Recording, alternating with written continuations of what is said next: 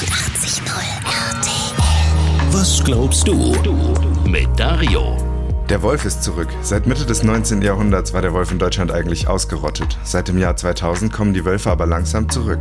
Der Naturschutzbund NABU hat 2023 184 Rudel, 47 Wolfspärchen und 22 Einzelwölfe gezählt.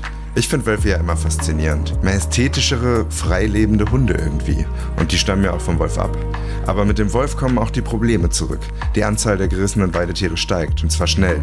Zäune, Hirten und Hütehunde und so weiter hilft alles nicht wirklich.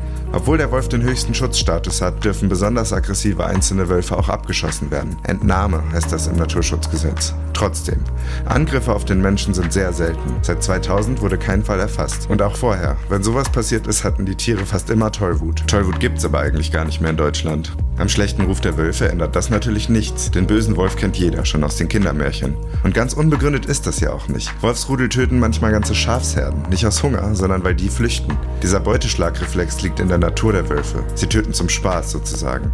Wenn die Begegnungen mit Wölfen häufiger werden, wächst in der Bevölkerung wahrscheinlich die Angst, obwohl die Wölfe für die Menschen eigentlich harmlos sind. Wenn du rausgehst in die Natur, raus zu den Wölfen sozusagen, und du weißt, es sind Wölfe in der Nähe, hast du Angst vom bösen Wolf? Was glaubst du? Was glaubst du? Evangelisch for You auf 89.0 RTL.